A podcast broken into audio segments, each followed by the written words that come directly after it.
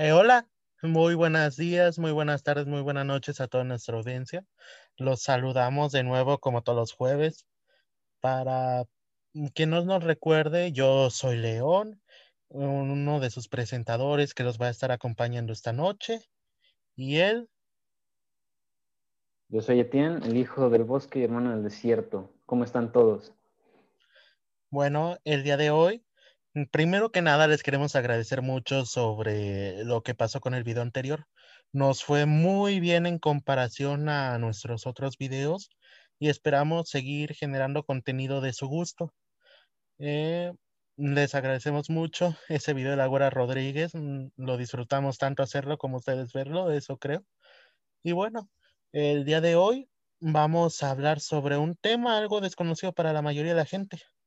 Eh, muchos saben que Estados Unidos le compró Alaska al Imperio Ruso, pero no muchos saben que el Imperio Ruso también tuvo sus establecimientos en la Nueva España. De eso es lo que vamos a venir a hablar hoy, en especial de un lugar llamado Fort Ross. pero bueno, antes de iniciar esto, quisiéramos dar unas pequeñas definiciones para que ustedes entiendan qué es imperialismo y qué es colonialismo. Eh, si gustas iniciar tú, Etienne.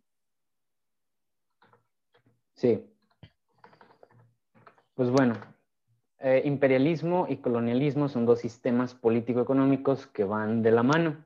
Sin embargo, el colonialismo es el que surge del imperialismo. El imperialismo, eh, como su nombre lo indica, se basa en un estado de, de tinte imperial, ya sea monárquico constitucional o monárquico constitucional, en el que se define como el conjunto de prácticas que implican la extensión de la autoridad y el control de un Estado, en este caso un imperio, sobre otro. También puede ser una doctrina política que justifica la dominación de un Estado sobre otros. Es decir, el imperialismo, a diferencia de un el imperio, a diferencia de un simple reino, justifica sus conquistas, justifica Mm, su dominación sobre otras culturas, sobre otros territorios, en base a una supuesta superioridad tanto militar como cultural como política. Y el colonialismo, que es el que surge de este imperialismo, no es más que la extensión de la metrópoli de un imperio en la que se, se explota a los territorios conquistados por parte de este no son lo mismo. El colonialismo se basa en los territorios conquistados por el imperio, que son explotados, para, por lo general eh, explotados en cuanto a materias primas, para que esos productos sean transformados en la metrópoli, en los países sede de estos imperios. Sí, cabe aclarar de que no siempre que hay imperialismo hay colonialismo y existen casos como el de Estados Unidos cuando hay colonialismo sin necesidad de un imperio. Esto luego de que Estados Unidos le ganara la guerra a España y formara mm, sus colonias, siendo Cuba, Puerto Rico y Guam. Incluso, bueno, la mayoría de colonias desaparecieron luego de la creación de la ONU, siendo que la ONU obligó a la mayoría de países a dejarla. Pero actualmente todavía existen países como Nueva Zelanda, el Reino Unido o Estados Unidos que siguen teniendo sus colonias. Y eh, bueno, el imperialismo, como ya lo dijo, no siempre tiene sus colonias.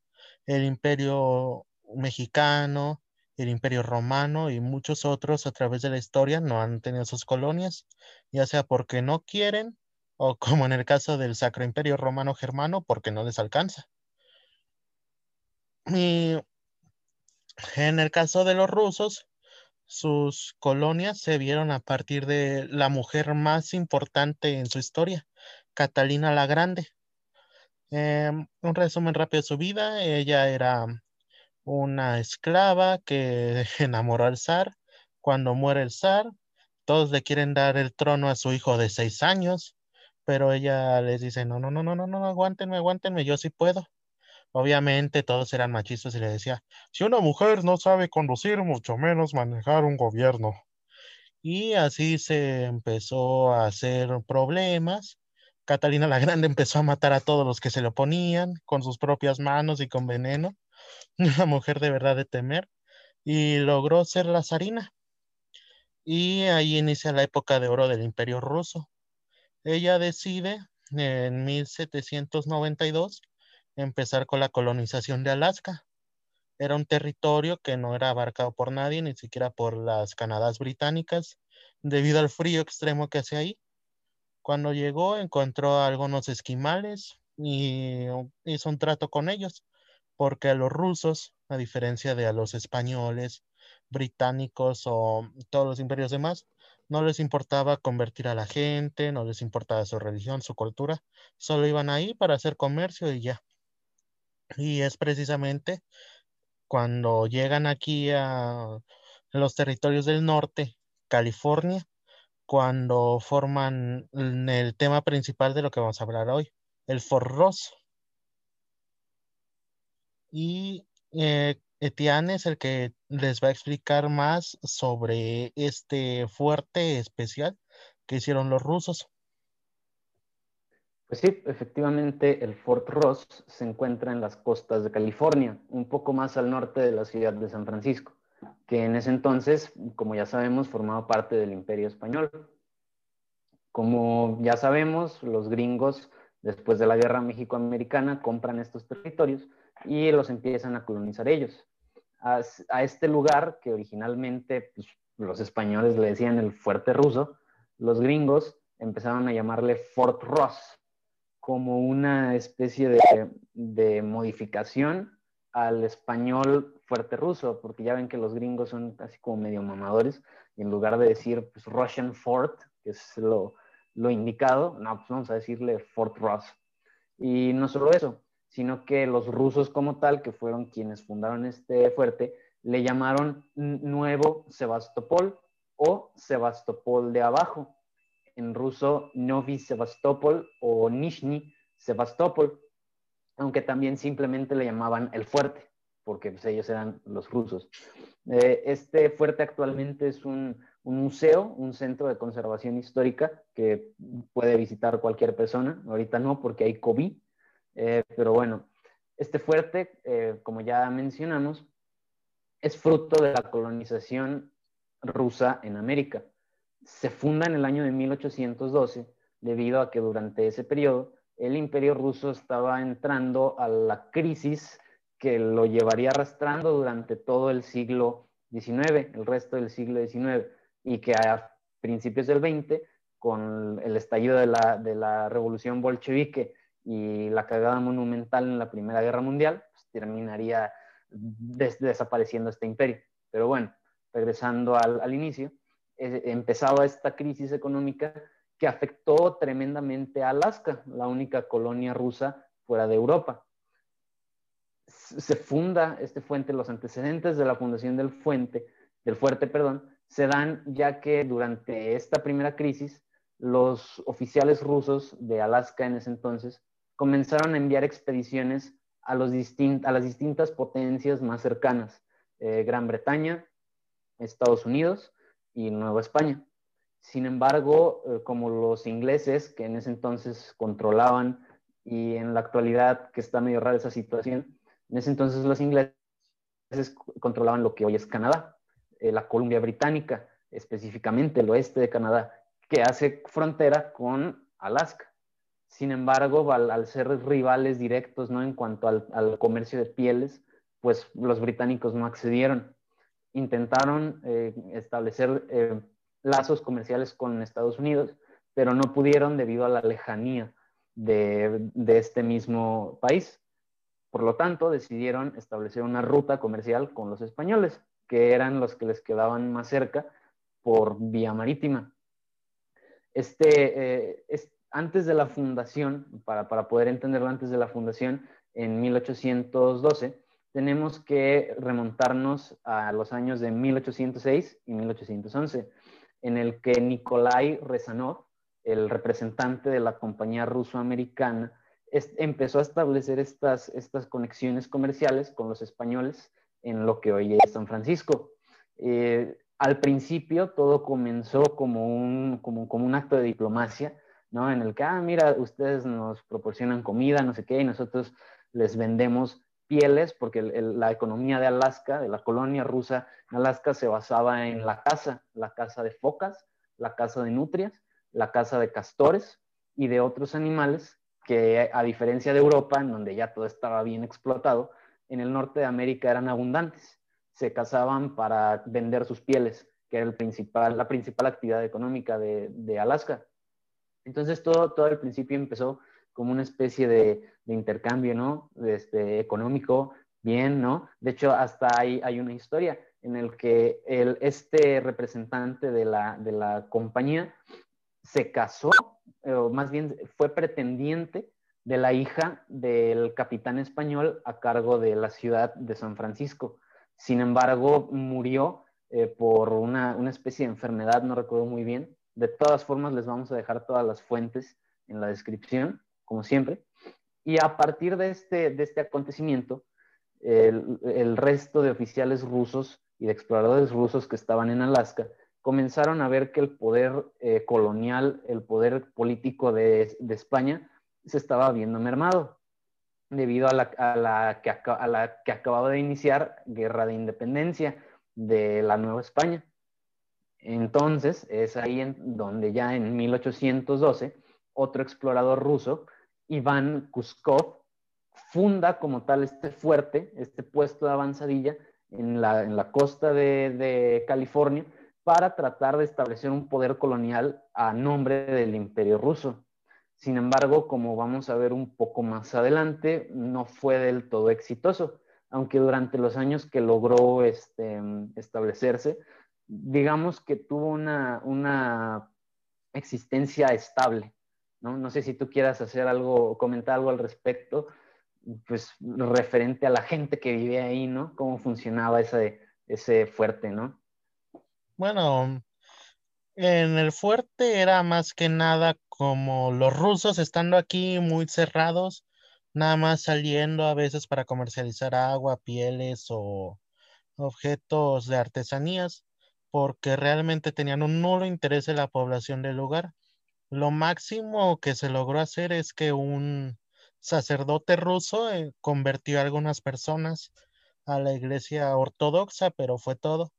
Y en el mundo era guerras, guerras, guerras y más guerras. En Nueva España, en 1812 ya había muerto Hidalgo y estaba el movimiento de Morelos, el movimiento más chido de la independencia, con sus cinco campañas. Y en Estados Unidos y Canadá se habían declarado la guerra mutuamente para que Estados Unidos quería anexarse todo Canadá, los ingleses querían decirle ya bájale de huevos, porque en aquellas épocas ya estaban creciendo por la Luisiana, por todas partes de Estados Unidos. En Europa había un chaparrito de mal genio. No, nadie le dice Napoleón Bonaparte. Sepa la quién es ese güey. Y bueno, también eh, ya había muerto Catalina la Grande en Rusia. Muchos la ubicarán porque hay un mito muy famoso sobre su muerte, diciendo que quiso cogerse un caballo y no lo soportó. Ese es el mito principal sobre su muerte. Todos sabemos que eso no es cierto, obviamente. Etienne ha comprobado que no te mueres si te coge un caballo. Sí, porque me lo contó León, o sea, me, contó León que pues, él intentó y, no, no pudo. Por eso sé de antemano que pues no se puede. Bueno, pero aunque es cierto que muchos líderes rusos tienen muertes algo irónicas. Stalin, el hombre de hierro, lo encontraron envenenado y miado en su oficina. Iván el Terrible murió en un juego del ajedrez. No, así es toda una historia Rusia. Y en España, España había sido invadida no con guerra, sino que Napoleón le dijo a Fernando VII, rey de España, güey, quiero conquistar Portugal, ¿me dejas pasar? Simón. Y ya son como ese amigo que invitas a tu casa y ya no sabes cómo decirle que se vaya, porque duraron ahí chingo de años. Los españoles ya están hasta la madre y ahí formaron la constitución de Cádiz para intentar sacarlo, también construido como la Pepa, ni no pudieron hacer nada. Y eh, Fernando VII lo convenció a Napoleón de dejar su trono, pero no dejárselo a su hijo, sino dejárselo a su hermano Pepe Botellas. Le decían Pepe Botellas porque José Bonaparte tomaba chingo y siempre se ponía pedo cada vez. Es como el güey que se toma la caguama de dos tragos. Y bueno, en aquellas épocas todo era un caos en el mundo. Iban a iniciar las guerras napoleónicas. Y es precisamente también por estas guerras que los rusos empiezan a dejar poco a poco sus colonias en América. Pero ya nos estamos adelantando mucho. En 1812, en aquellas épocas en California, el movimiento independentista todavía no llegaba. California fue muy, muy, muy neutral en lo de la independencia. De hecho, hasta se tuvieron que mandar comisionados especiales a California para anunciar que ya no eran de Nueva España. Porque en California realmente casi no había población, eran unos a lo mucho 3.000 personas en California en aquellas épocas. En lo que hoy es uno de los estados más ricos y abundantes de los Estados Unidos, no había casi nada. Y el imperio ruso aprovecha esta debilidad. 1812, Fernando VII recobra el poder en España, hacen un trato ahí los rusos y los novohispanos para tener su fuerte aprovechando que estaban demasiado débiles, tenían poco apoyo y demás de cosas, porque la neta Fernando VII fue el peor líder de España. Ni Francisco Franco fue tan malo. El tipo por poco vende todo y lo que no vendió se lo agarró a putazos. No, fue un desastre ahí. Y como Fernando VII a regresar dijo, no, no, chingada con su Pepa, ya me tiene harto con su, soy Pepa pues finalmente empezaron a ver varios golpes de Estado, empezaron a haber varias revueltas y no tuvo más que aceptar a la Pepa y España ya estaba en su declive luego de haber perdido la mayoría de colonias aquí en América y de muchas otras cosas en Europa, inició con su declive que lo llevaría pronto a su muerte. Pero eso también es adelantarnos mucho. Fort Ross, volviendo al tema, era, tenía lo mucho 200 rusos estando ahí. No es muy grande el lugar, debe de ser del tamaño de una colonia. El fuerte también solo era nada más para guardar las cosas mientras se las llevaban a Rusia. No había actividades lucrativas, no había casas, no había nada y la mayoría de los que estaban ahí iban por uno o dos años a juntar toda la cantidad de dinero posible y luego se regresaban a Rusia. No funcionó eso como colonia porque nadie se quería quedar allá. En contrario de Alaska, que ahí sí hubo muchos que incluso después de haber vendido Alaska a, Rus a Estados Unidos se siguieron ahí. Y bueno, creo que tú eres el que sabe más de eso. ¿Qué más podrías decir sobre este fuerte? Pues precisamente, eh, como lo acabas de mencionar, durante toda la etapa colonial de, España, de la Nueva España, en general el norte del país siempre estuvo muy despoblado. La provincia de la Alta California era la más grande de las tres que existían en el norte, Alta California, este, Alta California, eh, Texas y Nuevo México. En este, en este, bajo este contexto, eh, se calcula que llegaron alrededor, al principio, cuando los rusos fundan este fuerte, se calcula que llegaron alrededor como de 20, entre oficiales y exploradores, 20 rusos, y no nada más rusos, sino de orígenes étnicos eslavos, es decir, de otras partes del imperio ruso que llegaban a asentarse a Alaska y de ahí se pasaban al fuerte. Pero eh, como 20 eh, hombres de origen europeo, eh, pero muchos más de orígenes aleutianos. ¿Quiénes son los aleutianos? Son uno de los grupos indígenas de, eh, que se asentaron en las islas aleutianas, de ahí el nombre, en Alaska. estos grupos indígenas son más, están más emparentados con los esquimales del Polo Norte y del extremo norte de Canadá, no tanto con los indígenas eh, que, norteamericanos a los que estamos acostumbrados, ¿no? A diferencia de los indígenas a los que estamos acostumbrados, ¿no? Como el indígena cliché, el jefe indio cliché, estos aleutianos eran de una piel más clara, eran de ojos muchísimo más jalados, de narices muchísimo más pequeñas, por estar más emparentados con los grupos esquimales. Sin embargo, fueron una pieza clave durante la colonización rusa de Alaska, ya que estos les ayudaron a perfeccionar sus técnicas de caza de focas, porque la mayor fuente de alimento de los aleutianos antes de que llegaran los rusos eran las focas, y de las focas sacaban la grasa y las pieles para hacer sus vestimentas, para hacer fuego, para cocinar en general. Cuando llegan los rusos a Alaska, pues ya los, los indígenas tienen acceso a otro tipo de alimentos y no dependen únicamente de la caza de focas. Entonces, esta, casa, esta actividad económica pasa a ser única y exclusivamente, casi casi en su mayoría, al comercio de pieles. Es por eso que, es, que estos oficiales y exploradores rusos y cazadores rusos se llevaron a muchos indígenas aleutianos a este fuerte para que les ayudaran a seguir el, comercio de la caza de focas. Sin embargo, estamos hablando de que pues, ya había gente ahí, en California, tanto criollos californios, criollos de orígenes españoles, como indígenas de California, pero estamos hablando de que eran muy, muy pocos, muy, muy pocos indígenas de California, específicamente de el grupo étnico, y aquí está el grupo étnico de los, a ver que se me fue el nombre, de los Kashaya, sí, sí, sí, de los Kashaya un grupo étnico que se estableció en el norte de California y que jugaron también un papel importante para el desarrollo del fuerte. ¿Por qué?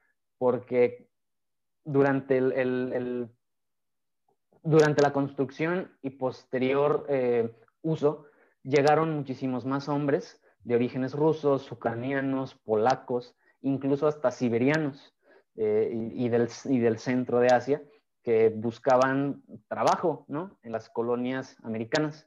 Sin embargo, pues como ya sabemos, ¿no? En el caso del colonialismo en América, llegan hombres pues solos, sin parejas, sin familias, ¿y qué hacen? Pues, se casan con mujeres, ajá, se casan con mujeres de la región, específicamente con mujeres tanto aleutianas, es decir, de los de Alaska, como mujeres cachayas, entonces se crea una, eh, una comunidad bastante extraña en, este fuerte, ya que durante estos años, eh, estos pocos años, poco más de treinta y tantos años que duró, surge una especie de casta rara de mestizos entre rusos y, e indígenas de Alaska, con poquito de indígenas de California, de indígenas cachayas. Entonces, se hace ahí una mezcolanza medio extraña, pero que a diferencia de, por ejemplo, la, Nueva España, que estaba organizada en un sistema de castas, ¿no? Y pues mientras menos mezclado, eh, tenías más privilegios, entre comillas. Eh, este, al ser un, establecimiento ruso, pues no tenía este tipo de normas.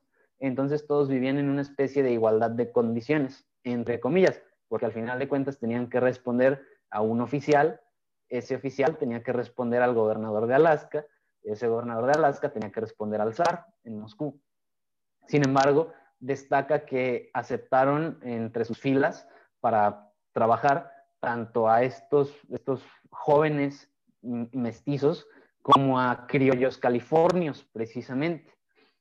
Como tú mencionaste, al ser un fuerte que se dedicaba al comercio únicamente, no existían casas más que casas comunales especies como de, construcciones en donde vivían temporalmente todos los cazadores, todos los exploradores y sus mujeres, y ahí hacían su vida.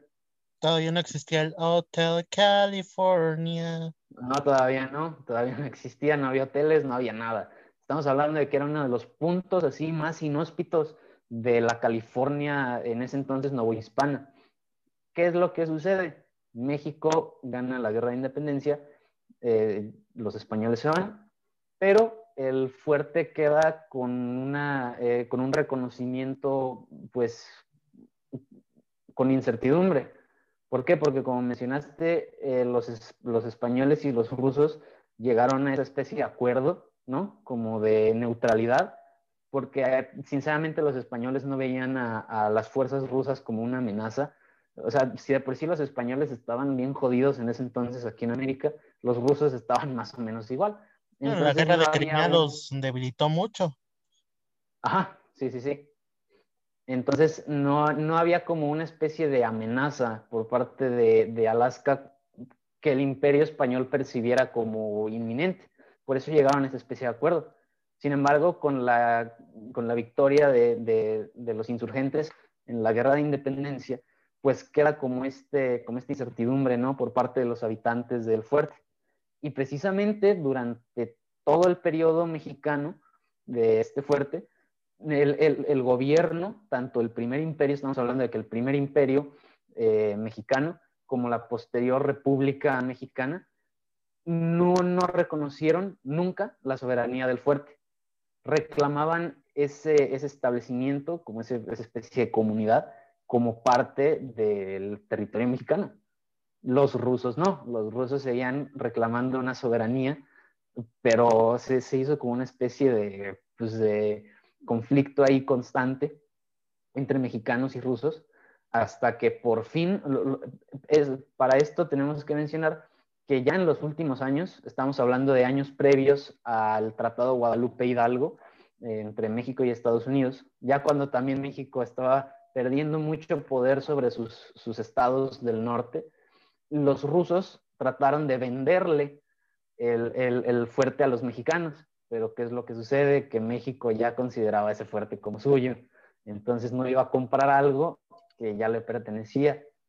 Así que, por, o sea, ya para terminar esta, esta, como esta cronología, los rusos le vendieron el fuerte a Johann Augustus Sutter, que fue prácticamente un, un pionero, ¿no? De orígenes suecos, eh, perdón, suecos, suizos, perdón, me confundo, de orígenes suizos, que llegó a América a hacer fortuna y se convirtió rápidamente en una especie de magnate protocapitalista raro, ¿no? Se empezó a adueñar de un montón de tierras, obtuvo la nacionalidad mexicana y le compró a los rusos este fuerte.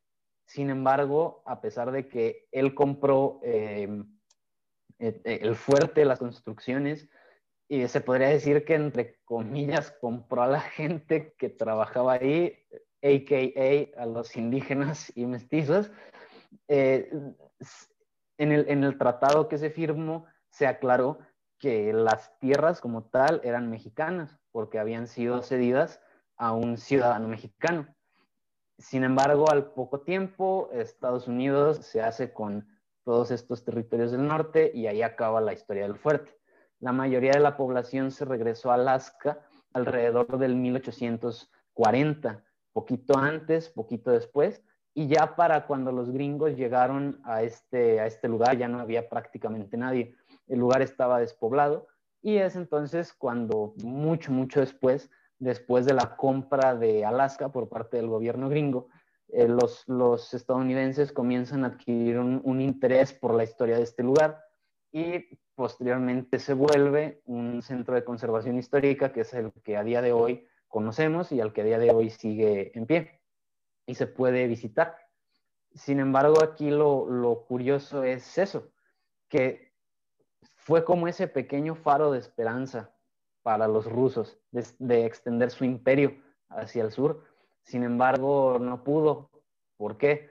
Porque empezó a decaer debido a que como el ser humano lo hace en todos los lugares vírgenes, pues la población de focas empezó a disminuir debido a la caza extensiva, ¿no? Entonces la principal actividad del lugar se fue para abajo. Eh, volvemos a lo mismo, al lugar a donde llegaba un imperio europeo, lugar en donde se acababa todo lo que se vendía prácticamente. No, pero además, si no pudieron contra Iturbide, contra Santana, ¿qué posibilidad tenía de sostenerse? O sea, no poder contra esos dos güeyes es como decir, no puedo tirar esta hoja de papel. Para lo único que sirvió Santana fue para inventar el chicle. Y para lo único que sirvió Iturbide fue pues, para abrazarse, ¿no? Esos güeyes. pero, pero, pero Iturbide, acuérdate, eh, era moreliano, Iturbide era moreliano, sí, sí, sí, sí, señor. Bueno, vallisoletano, pero pues, es que hay que quererlo, hay que quererlo, porque fue, fue moreliano, fue paisano. Mamadas. bueno, también Rusia estaba en mucha crisis porque Napoleón había intentado conquistarlos, pero el invierno derrotó a Napoleón finalmente, porque esos güeyes dijeron, ni madres, antes muertos que conquistados por este güey. Quemaron todo el este de Rusia y mocos, Napoleón se murió de frío y se tuvo que regresar. Y sin haber batallado, o sea, no mames, los rusos están locos. Y en aquellos momentos estaban muy, muy, muy perdidos los rusos. Bueno, realmente Rusia, mm, hasta la Unión Soviética fue cuando por fin estuvo regular. Ahí fue cuando se empezó a regularizar. Épocas de Stalin fue cuando fue su época de oro. Ahorita nada más multanosos y regalan vacunas, como la madre Rusia debe de hacerse. Pero sí, eh, Alexander I, el zar, tras ver que no funcionaban las colonias, le dijo a su embajador en Estados Unidos, eh, güey, pues venderles esto, pero están en guerra, ¿a quién se lo vendo? Espérate a ver quién gane, se lo ofreces. Y ya se esperaron a que terminara la guerra civil eh, estadounidense entre los Estados Confederados, que fue Texas, bueno, todo el sur, sureste, desde Texas hasta Florida y los Estados Unidos, queda todo el resto.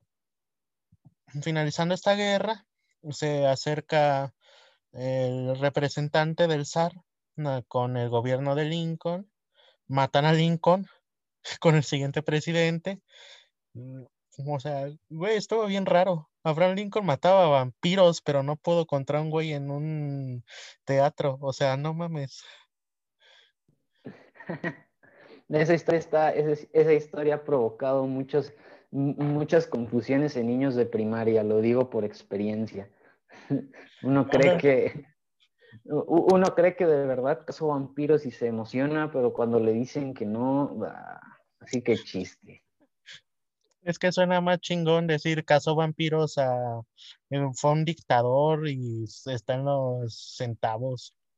Sí, sí, o sea, suena más, más chido decir que cazó vampiros a que siguió manteniendo esclavos en el norte. ¿Qué? ¿Qué? ¿Qué? ¿Qué? ¿Qué? No, no, no, olviden eso, olviden eso. No, no, no, no, no. Aquí estamos del lado de la historia oficial. Sí, señor. Sí, sí, sí, no nos queremos referir a que Lincoln realmente fue un dictador en la extensión de la palabra, ni que... Sí, sí, sí. Sí, no, no queremos, no, queremos este, decir que, Lincoln permitió de alguna u otra forma que esclavos siguieran trabajando en, Indiana y en Ohio y no las fronteras. No, no, no, no, no nada de eso. No, no ni que Lincoln dijo que los mexicanos no servíamos para nada, pero que de todas maneras les dejaran el territorio. No, o sea, Lincoln es Lincoln. Es pues que es Dios, es Dios, es Dios. Liberó esclavos, es Dios, es Dios. Sin Lincoln no tendríamos la imagen de un güey sentado en una silla, o sea, eso es icónico. Imagínate, sin Lincoln no existe Star Wars. Sin Lincoln no tendríamos la foto de Andrés Manuel en el Capitolio, así parado eh, enfrente de la estatua. O sea, imagínate, imagínate. No habríamos tenido ese, ese meme, esa hora, esa, esa mina de oro. Pero no es la estatua de Lincoln, la que está en Washington era de Juárez y la de Lincoln está en el DF.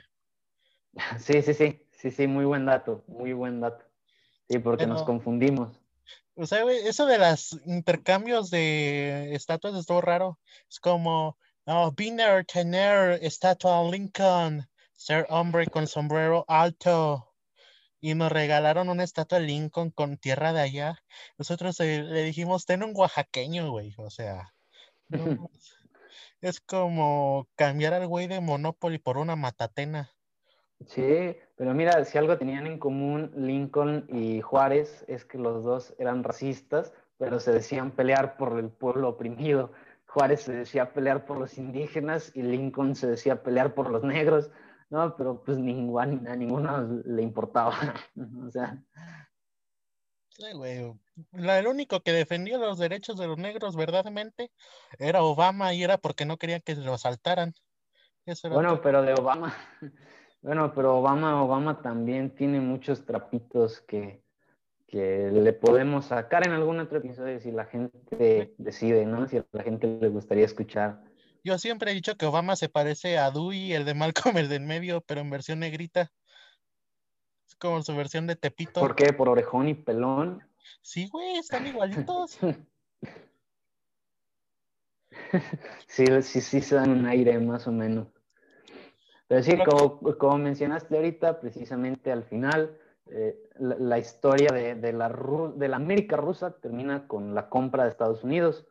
Como un pequeño dato curioso, el, gobierno estadounidense ofreció a los colonos rusos quedarse en, Alaska, que ya no era una colonia, ya era un territorio no incorporado a los Estados Unidos, todavía no era un estado. De hecho, Alaska fue de los últimos estados en ser reconocidos como tal, pero les, les ofreció a los colonos rusos que se quedaran y les daban la ciudadanía norteamericana. O sea, como, como decimos, los Estados Unidos tenían sus colonias, Hawái, Alaska y Puerto Rico, porque Guam, ni siquiera, a ver, reto a quien sea que esté viendo esto ubicar Guam en un mapa. Esta madre es casi imposible de ubicar. No van a saber dónde está. Van a apuntar a, no sé, como la Miss Universo que le dijeron, ¿dónde está Estados Unidos? Y apuntó al mapa de África. Estuvo bien las mis universos están pendejas por naturaleza. Eh, digamos que es como un mundo completamente artificial ese tipo de, concursos. Sí, sí, sí, es que es como una figura como de robot. O sea, simplemente toman a una mujer, entre comillas, atractiva, le lavan el cerebro y, y ya, ese es su talento, ser bonita y ya, nada más. Y decirle, no, no, no, tú no eres la Miss Universo. sí, sí, como si ser Miss Universo fuera uf, un, una hazaña, ¿no? Un, Aparte, un este universo nada más es planeta Tierra, porque no participan de Marte. Ajá. Y es un concurso de Trump. Sí, o sea, digo, no sé por qué lo vemos. Digo, si fuera Miss Universo, pues ganaría eh, mis Pleiades, ¿no? O sea, una Pleiadiana, ¿no? Pues que es Alfa Centauri 82, representada por. Ajá. No, sí es Y así, así. Luego, pero sí estuvo bien, Que le dijeron a la de Indonesia, creo, tú eres la Miss Universo. Dos minutos después le dicen, no, no, no me equivoqué, tú no eres Miss Universo, güey. Como si le dijeran al peje, tú ganaste, y luego Fox dice, no, no, no, no, no. Aquí están los resultados oficiales. Ah, sí, sí, sí, pasó, pero con Calderón. voto por voto, casilla por casilla. Sí, sí, sí. Tenía ah, como cuatro años, pero, pero sí lo, lo he visto en internet. No, sí, fue una mamada eso. Pero, como decíamos, esos estados que eran colonias de los Estados Unidos se volvieron estados luego de, bueno, Hawái se volvió estado luego de la Segunda Guerra Mundial porque como bien recuerdan, Pearl Harbor, el ataque japonés a la base militar en Hawái, que Hawái fue ocupada por Estados Unidos luego de derrotar a la dinastía Kamehameha, y por fin se establecieron ahí, pero fue hasta el fin de la Segunda Guerra reconocer su participación que nombraron a Hawái como estado. Alaska creo que fue una historia menos tensa, se reconoció más que nada para apartar a la Unión Soviética. Y Puerto Rico pues les dio lo iban a integrar, pero nació Bad Bunny como que ya les dio pena. Sí, sí, sí, Puerto Rico sigue siendo un territorio no incorporado, pero que tiene un, cierto grado de soberanía, tiene un gobernador, pero que al final de cuentas sigue siendo parte de Estados Unidos. Eh, pero existe un debate muy grande, ¿no? Sobre si debería ser completamente anexado y ser considerado un Estado o no.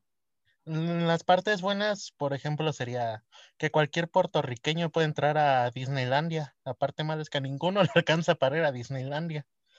O te van a hablar ahí, bebé. y van a pegar a cantar reggaetón en la calle. Y ningún estadounidense quiere eso, güey. O sea, qué puta Sí, sí, sí. Decir que el mismo país que dio a Michael Jackson dio a Bad Bunny. Yo siento que están esperando a que se acabe el reggaetón para por fin incluirlo. Bueno, quién sabe, pero como vamos, muy probablemente entonces es- Puerto Rico nunca vaya a ser un estado reconocido. Pero sí, como tarea, les vamos a dejar que traten de ubicar a Guam en el No se mapa. vale ver Google, no se vale ver Google se ni vale la canción de los Animaniacs. No se vale buscar una pista. Está en el lugar en el que menos se la esperan. Simplemente, simplemente Una sí. pista más chida. Entre todo el azul del mapa, por ahí está. Por ahí está, ajá, efectivamente. No les vamos a dejar más. Pero, como decimos, al final de cuentas, el imperialismo y el colonialismo, independientemente si estamos hablando de un imperio con colonias o de colonias sin imperio, al final de cuentas está destinado a ser continuado de forma mm, no oficial hasta que este sistema de capitalista colapse. Simplemente, al principio, la Nueva España fue colonia de España. Hoy México es colonia de Estados Unidos, ¿no? Entonces, eh, simplemente se hereda, ¿no? A la potencia en turno eh, eh, el cargo de, de papi, papi imperio. No, pero deja de nosotros, Argentina. Argentina era de los incas, luego fue de España, luego los boludos se volvieron una colonia no oficial inglesa. Y ahorita como que quieren tener su país, pero no les sale, güey. Y se la pasan luchando por las Malvinas, aunque ni las van a poder tener. Argentina es un chiste que ha llegado demasiado lejos. Igual Perú y to- toda Latinoamérica, güey. Sí, A lo sí, mejor sí. se de- salva Brasil y México, pero no deberían dejar a jugar niños con eso, güey. ¿Quién pone Iturbide como líder? O sea, desde que dijeron Iturbide va a ser emperador, sabes que algo va mal por ahí. No, pero, pero sí es, es, es muy interesante investigar estas, como estos enclaves, ¿no? De, de otros imperios, como ya lo mencionamos en el, en el primer episodio con los soldados de orígenes muy, muy, de orígenes senegaleses, de orígenes sudaneses, egipcios, ¿no? Que llegaron aquí a, a pelear. Eh, que de hecho, como te platicaba, de hace poco descubrí que desciendo de franceses que se asentaban en los altos de Jalisco, ¿no? Así como un dato, dato curioso. Eh, es- pues está también chido, eh, está muy interesante co- conocer ese tipo de poblaciones raras que al final de cuentas no duraron mucho, porque pues la mayoría se regresó a Alaska y de ahí a, Rusia. De hecho, a, los, a, muchas de las mujeres indígenas, tanto de Alaska como de California, con los cachayas, y a sus hijos, se les reconocía como ciudadanos rusos. O sea, no se, no se ponían como trabas. Creo que Tian se quedó congelado. A ver, vamos a ver si regresa. Mientras una ligera pausa. Bueno, pedimos una disculpa por lo que le pasó a Etienne. Eh, Hubo una falla, una falla técnica. Ajá, por alguna razón su internet ya no está yendo muy bien. Pero bueno, ¿sabes qué? Les vamos a extender la tarea. No solo Guam, ubiquen Serbia, Rusia, que es muy fácil, Egipto, Demasiado fácil. güey, o sea, no. Ubicar Estados Unidos está muy fácil y la mayoría no puede ubicarlo. Sí, sí, sí. Así como la mayoría no sabe ubicar precisamente cuáles en general eran las islas de donde provenían estos indígenas de los que estamos hablando, estas islas en Alaska, lo dijimos hace, hace tiempo, hace, hace un ratito, pero dudo mucho que la gente sepa dónde quedan estas islas, las islas aleutianas. También vamos a poner que, que Egipto. quede como tarea. Egipto está un poco más Egipto es muy fácil. Déjalo. Egipto es demasiado fácil. Mira que se van a confundir con Etiopía algunos. Bueno, si es que alguno está viendo esto. Hola. Pero bueno, ya como, Bueno, quién sabe. ya para dejar el chiste de lado, como conclusión, ¿tú qué dirías sobre este tema?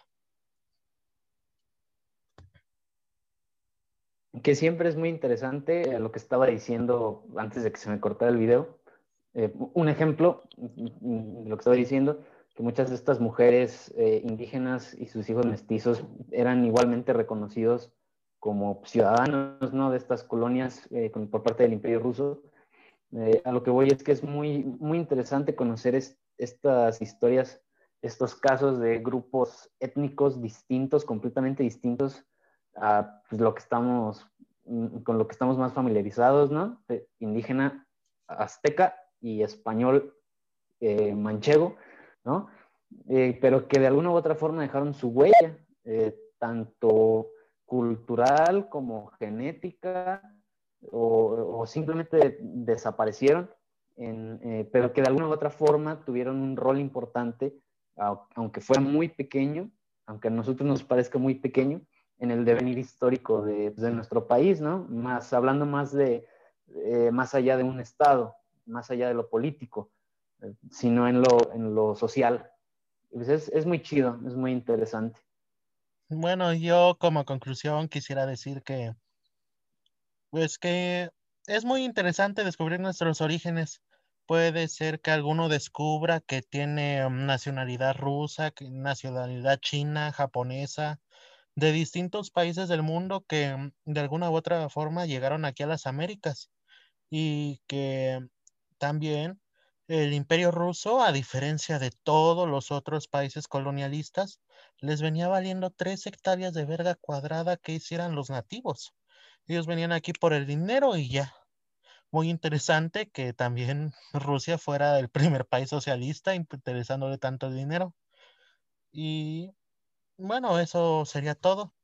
Les recordamos la tarea que les dejamos de ubicar los países a quien lo obtenga le liberaremos el OnlyFans de Tian. No, no, no, no, no, no, no. Tú nada más estás haciendo una cortina de humo porque estás preparando un proyecto gordo, literalmente, un proyecto que involucra tu intimidad. E, es una cortina de humo, señores, no, lo, no le crean. Cállate, AMLO, cállate, AMLO. no, voy a el poder está aquí.